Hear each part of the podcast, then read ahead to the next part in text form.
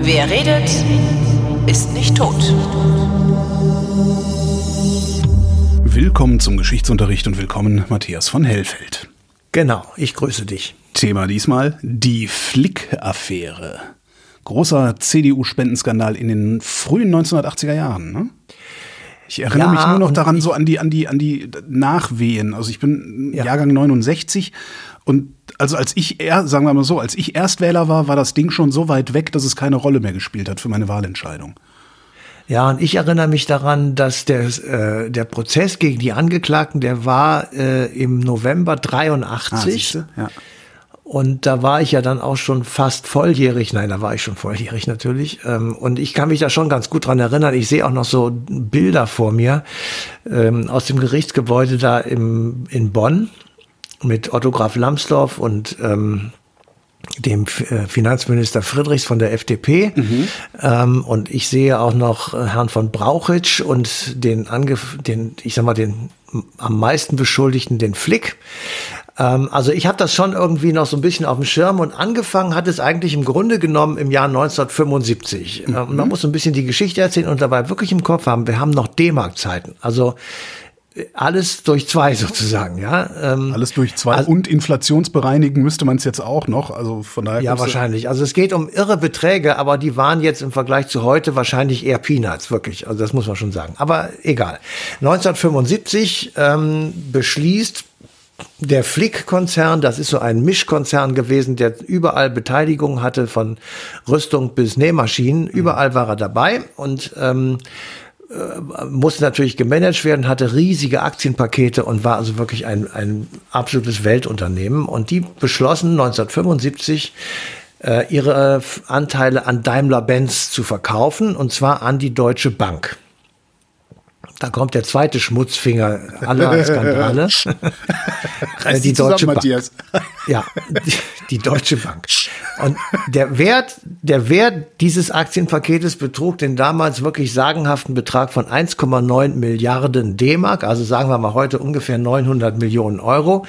Ähm, wenn man die Inflation dazu nimmt, das ist so, dann ist es ein bisschen weniger. Also, und für den Verkauf dieses Aktienpaketes wurde Steuerbefreiung beantragt, weil das Geld angeblich oder sagen wir mal in dubio pro reo tatsächlich für Reinvestitionen in den deutschen Wirtschaftskreislauf verwendet werden sollten.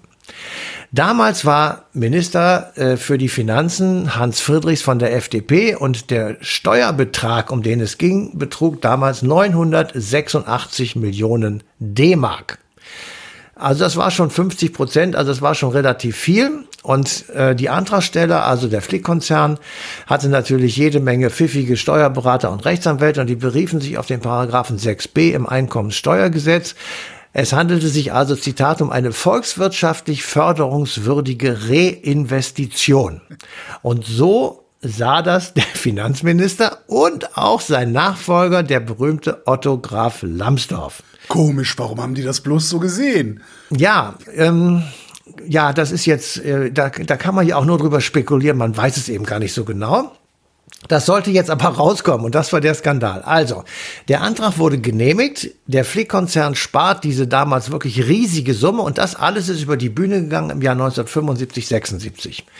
Das wäre auch niemals irgendwie diskutiert worden, wenn es nicht 1980 ähm, eine Steuerfahndung in der Zentrale des Flick-Konzerns in Düsseldorf gegeben hätte, weil man äh, Steuerhinterziehung vermutet hat. Das war so ein Anfangsverdacht und das ist ja bei so Hausdurchsuchungen, das kennen wir ja auch von heute, da wird dann immer Riesenbohai gemacht. Es geht aber erstmal nur um einen Anfangsverdacht und sehr oft verläuft das ja auch im Sande, weil der Anfangsverdacht sich halt nicht erhärtet. Mhm. Ähm, also, wir kommen wieder zurück zum Jahr 1980, Steuerfahndung in Düsseldorf, im Flick-Konzern, alles ist in heller Aufregung und ähm, man versucht das eine oder andere zu verstecken. Ähm, und dann aber ähm, stellen die Steuerfahnder fest, dass eben nicht alles versteckt wurde, zumal nicht ein Schlüssel zu einem bis dahin unbekannten Tresor. Mhm. Wo, wo stand der? Im, im, im Konzern? In der Zentrale in, Düsseldorf. Ja. Ähm, ich weiß jetzt nicht, ob es im Chefzimmer von ja, Herrn. Flick war oder so. Jedenfalls irgendwo war der, dieser Tresor. Und wie im wirklich heruntergekommensten Taschenroman findet man in diesem Tresor eine Liste. Also man glaubt es nicht. Die haben das aufgeschrieben und zwar eine penibel geführte Liste über Spenden an alle Parteien und alles in Bar komischerweise. Mhm. Ja? Das war im Übrigen, das muss man fairerweise sagen, jetzt nicht nur zur CDU. Die haben das meiste bekommen, das stimmt. Aber es hat auch die SPD bekommen und natürlich auch die FDP.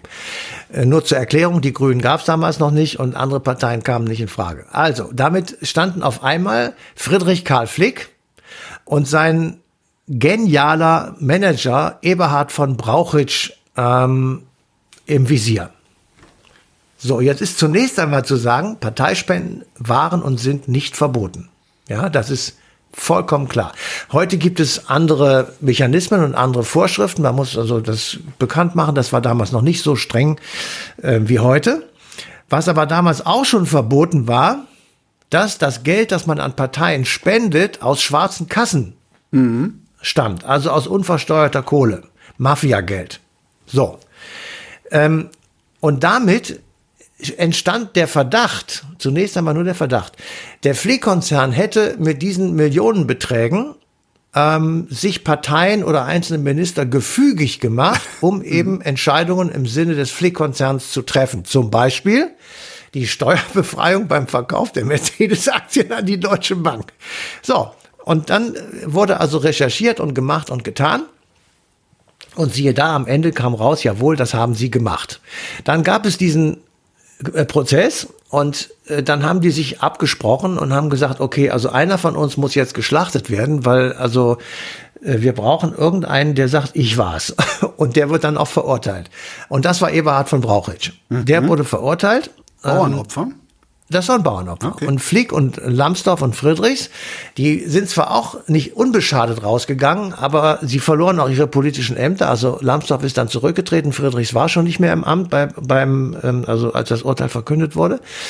Ähm, aber Flick ist völlig unbeschadet davongekommen. Und er, das hat auch Methode, weil ich habe dann, äh, wir haben dann so weitergeguckt, was ist das eigentlich für eine Familie gewesen und äh, den Fliehkonzern, den gibt es ja nicht erst seit 1945, sondern auch schon viel früher. Und der Firmengründer des Flick-Konzerns war eben der Vater des Beklagten Friedrich Karl Flick. Ähm, und sein Aufstieg, man glaubt es kaum, begann mit dem Ersten Weltkrieg in der Metall- und Schwerindustrie. Man kann auch sagen, er war schlicht und ergreifend ein Kriegsgewinnler am Ersten Weltkrieg. Mhm.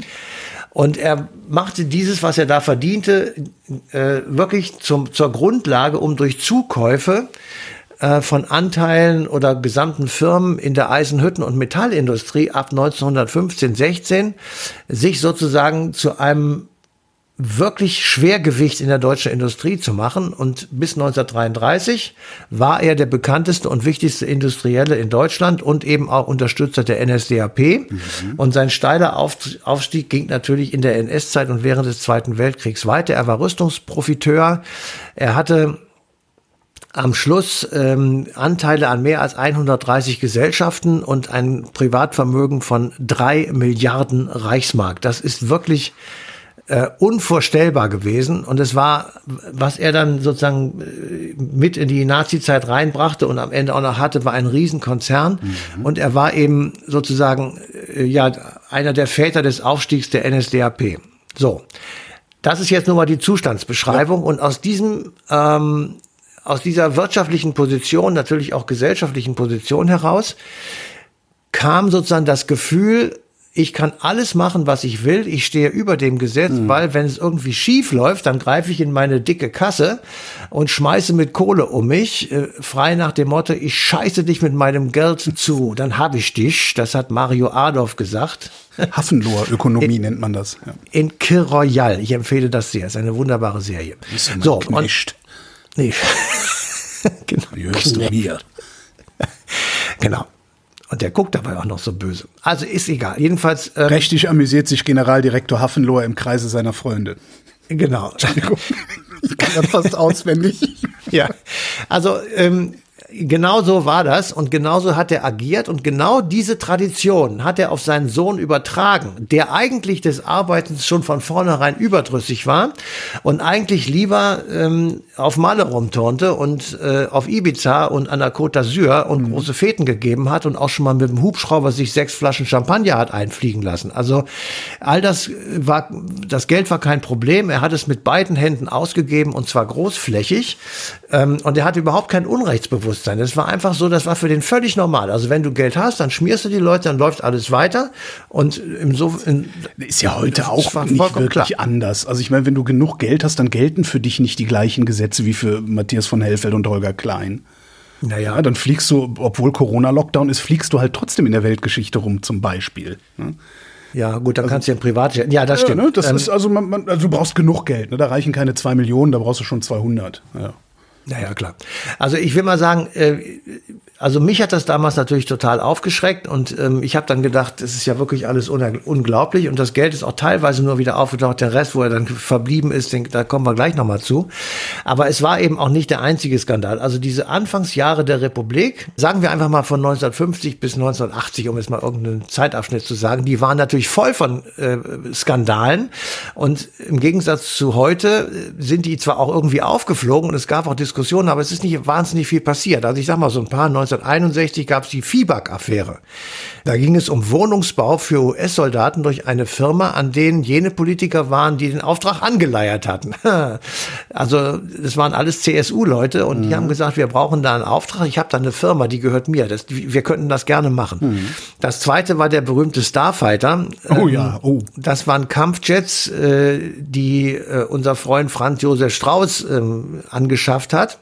Und danach war, glaube ich, die Familie Strauß sehr reich, oder? Ja, sehr reich. Irgendwie so eine, obwohl, obwohl alle Militärexperten gesagt haben, das Zeug taugt nichts.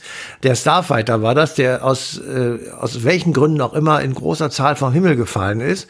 Ähm, und es wurde halt sehr viel Korruption vermutet, aber man konnte das nicht richtig nachweisen. Mhm. Und dann gab es, äh, das erinnert auch noch jeder, den gescheiterten Misstrauensantrag von Rainer Barzel. Ähm, gegen Willy Brandt, der 1972 mhm. durch äh, Schmiergeld aus der DDR gescheitert ist. Und dann gab es halt ähm, die Affäre Guillaume kurz danach. Da ja. sieht man mal, das war sozusagen in relativ kurzen Abständen, waren wirklich äh, markerschütternde Dinge. Äh, Wobei die Guillaume hat ja äh, tatsächlich dann zu Brands Rücktritt geführt. Ja, ja. Also das, das also, hat immerhin Konsequenzen gehabt. Aber wenn du dir das Ganze mal, ich sag mal, auf der, auf der Seite des rechten politischen Spektrums anguckst, dann, dann also ich finde ja, wer von Flick redet, darf von Pferdmenges nicht schweigen. Und wenn man von Pferdmenges redet, dann wirft das ein sehr, sehr schlechtes Licht auf, auf Konrad Adenauer. Und also, damals haben auch alle gewusst, was da passiert. Und Adenauer ist ewig Kanzler geblieben und so. Also ja. das, ne? Die, die, die Rechten sind da schon ein bisschen schmerzfreier.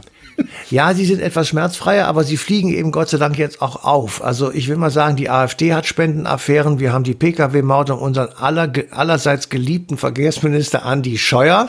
Ja, mhm. das ist auch zwar straffrei geblieben, aber es ist aufgeflogen. Die Maskenaffäre hat tatsächlich Konsequenzen gehabt und äh, in Köln gab es eine SPD-Spendenaffäre im Jahr 2002. Mhm. Ähm, da wurden Spendenquittungen ausgestellt für Spenden, die nie getätigt wurden, aber dem Finanzamt dann vorgelegt wurden ja. und du kommst auf Ideen, da, da kommt der normale Mensch gar nicht drauf, aber es wird eben trotzdem gemacht. Und da war für uns oder für mich persönlich wirklich diese Flick-Affäre, ähm, war so ein Anlass zu sagen, boah ey, wir sind eine Demokratie, wir sind relativ transparent mittlerweile und trotzdem ist es immer noch nicht möglich, das abzustellen, weil es immer noch so viel kriminelle Energie in den Köpfen dieser Menschen gibt, ja. dass sie sich immer wieder irgendeinen Dreh ausdenken, warum sie eben irgendwas doch durchkriegen können. Und tatsächlich, ich glaube wirklich, dass viele Dinge auch passieren, ohne dass wir es mitkriegen. Natürlich. Dass wirklich das viele Sachen nicht rauskommen, obwohl es natürlich mittlerweile sehr viel Steuerfahndung und etc. gibt. Aber trotzdem ist es immer noch so, dass so ein paar Drecksäcke äh, in dieser Gesellschaft sich äh, einen schlanken Fuß machen, weil sie eben ja mehr kriminelle Energie haben als andere. Ja, und das, das, du, sagst, das, das, das kommt dann irgendwann alles raus und so weiter. Das ist richtig und das ist auch gut so. Es ist nur, also es hat, ich finde, es hat auf einer zweiten Ebene ist das ein riesengroßes Problem, weil mit all diesen Skandalen, die immer wieder auffallen, äh, vor allen Dingen im rechten politischen Spektrum, also alles, alles, äh, ich sag mal, so FDP, CDU, CSU und jetzt mittlerweile auch noch äh, äh unsere, unseren rechten Rechtsaußenparteien. Ähm, das, das fällt später auf, das kommt raus und ich habe den Verdacht, dass das in der Bevölkerung so eine Haltung oder in die Bevölkerung so eine Haltung einsickert wie, naja, die sind ja sowieso alle korrupt, die machen ja sowieso alle, was sie wollen. Die, weißt du, das ist so, äh, auf einmal, äh, auf, niemand regt sich, niemand regt sich über die Korruption bei der AfD auf, weil bei der CDU sind sie ja auch alle korrupt. Ja. Sind sie natürlich nicht, aber das ist was, was, was, was der Stammtisch ja. dann so sagt. Und das ist ein Riesenproblem, finde ich. Ja, ja, das unterhöhlt die, die Demokratie. Absolut. Außerdem, als, als letzten Bonmot äh, will ich wenigstens weitergeben, die, ich sag mal, die Vermutung oder die Spekulation, wo eigentlich das Geld hergekommen ist, das Helmut Kohl in die Partei gesteckt hat, weswegen er 2002 war das, glaube ich, vom Ehrenvorsitz zurückgetreten. Das waren ja. anonyme Spender, das weißt du doch, das hat er doch gesagt. Ja, es waren anonyme Spender, die aus der Flickkasse sich bedient haben. Also das war das restliche Geld von Flick, so ist die Vermutung. Deswegen hat er auch leicht sagen können, ich nenne die einfach nicht. Weil er sie nicht äh, aber das dass Leo Kirch da das viele Geld gegeben hat, das ist natürlich Unfug, ähm, weil dann hätte er es ja sagen können, als Leo Kirch gestorben ist. Also ähm, er hat damit den letzten Schweigemantel drüber gelegt und ja. hat gesagt, ähm, ich habe da so viel von profitiert, das ist kein Problem. Ich nehme jetzt auf mein Häuschen in Oggersheim 500.000 Euro Kredit auf und dann zahle ich das der CDU zurück. So hat er ja. das gemacht du sagst, die Vermutung ist, dass äh, Kohl sich damals an, an, an den Flickresten äh, sozusagen bedient hat. Ähm, sind die jetzt damit aufgebraucht oder greift die Union da immer noch mal wieder drauf zu? Liegt da immer noch was rum? Weiß das? Gibt es da Gerüchte? Weiß man das? Ja, es gibt Gerüchte, das ist aber jetzt, es müsste dann weitgehend aufgebraucht sein, weil es hat ja doch schon ziemlich viel, ist ja doch schon ziemlich viel Geld geflossen mhm. damals in die CDU. Ich weiß jetzt die Beträge nicht mehr genau, aber das war schon in Euro, glaube ich. Also, ähm, und ich glaube, es ging dabei bei Flick insgesamt um 970 Millionen oder sowas. Naja, immerhin, das ist sehr viel Geld. Also die, ja, D-Mark, äh, D-Mark. Ja, ja, aber, aber, trotzdem, das ist, das ist, natürlich ist das viel Geld. Es ist ja auch das eine oder andere aufgetaucht. Insofern ist es auch wieder zurückgegangen oder an den Staat geflossen, weiß ich gar nicht. Waren eigentlich auch die äh, jüdischen Vermächtnisse der Hessen-CDU, war das auch Flickgeld?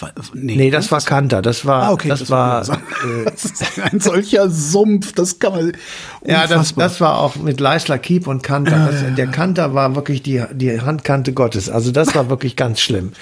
Ich habe ähm, zwischenzeitlich äh, ein bisschen hin und her rumgegoogelt und gerechnet. Ähm, diese 1,9 Milliarden äh, D-Mark damals wären heute rund 3 Milliarden Euro. Und Hä? Mehr? Was? Ja. Inflationsbereinigt, ne? Ähm, aber 1,9 Milliarden D-Mark waren damals 970 Millionen Euro. Genau. 1975. Und wenn du da die Inflation drauf rechnest, wären es heute drei Milliarden Euro. Ah, okay. Mhm. Ähm, außerdem der Schlüssel, äh, der, der, Tresor, der Tresor stand im Keller bei Flick, also im, im, im Konzern. Und in diesem Tresor, ich habe einen sehr schönen Spiegelartikel gefunden, den verlinke ich in den Shownotes. Und in diesem Tresor waren drei Schlüssel für Schließfächer. Und in diesen Schließfächern waren die, war in einem dieser Schließfächer war die Liste äh, mit diesen, mit ja. diesen äh, Spenden. Okay, okay. Also, ja, aber da der Artikel hat die herrliche Überschrift: Dieser Idiot hat ein Geständnis abgelegt. aber da siehst du mal, ja, wir, wir verstecken, machen da Schließfächer. Ja, wir, das ist wie früher im Sandkasten, als wir kleine Kinder waren, ja. Darum fällt es äh, auch nicht so, darum fällt es auch nicht auf, weil sich niemand wirklich vorstellen ja, kann. Man genau. glaubt es. Ja so, ach Quatsch, das macht der nicht, das würde, das würde doch auffallen. Das ist zu blöd, das machen die nicht, genau. Mhm. So, Augen auf, liebe Kinder, bei der Berufswahl. Und Matthias von Hellfeld, ich danke dir. Sehr gerne. Und euch wie immer vielen Dank für die Aufmerksamkeit. Die passende Ausgabe Eine Stunde History läuft am 27. November 2023 auf Deutschlandfunk Nova.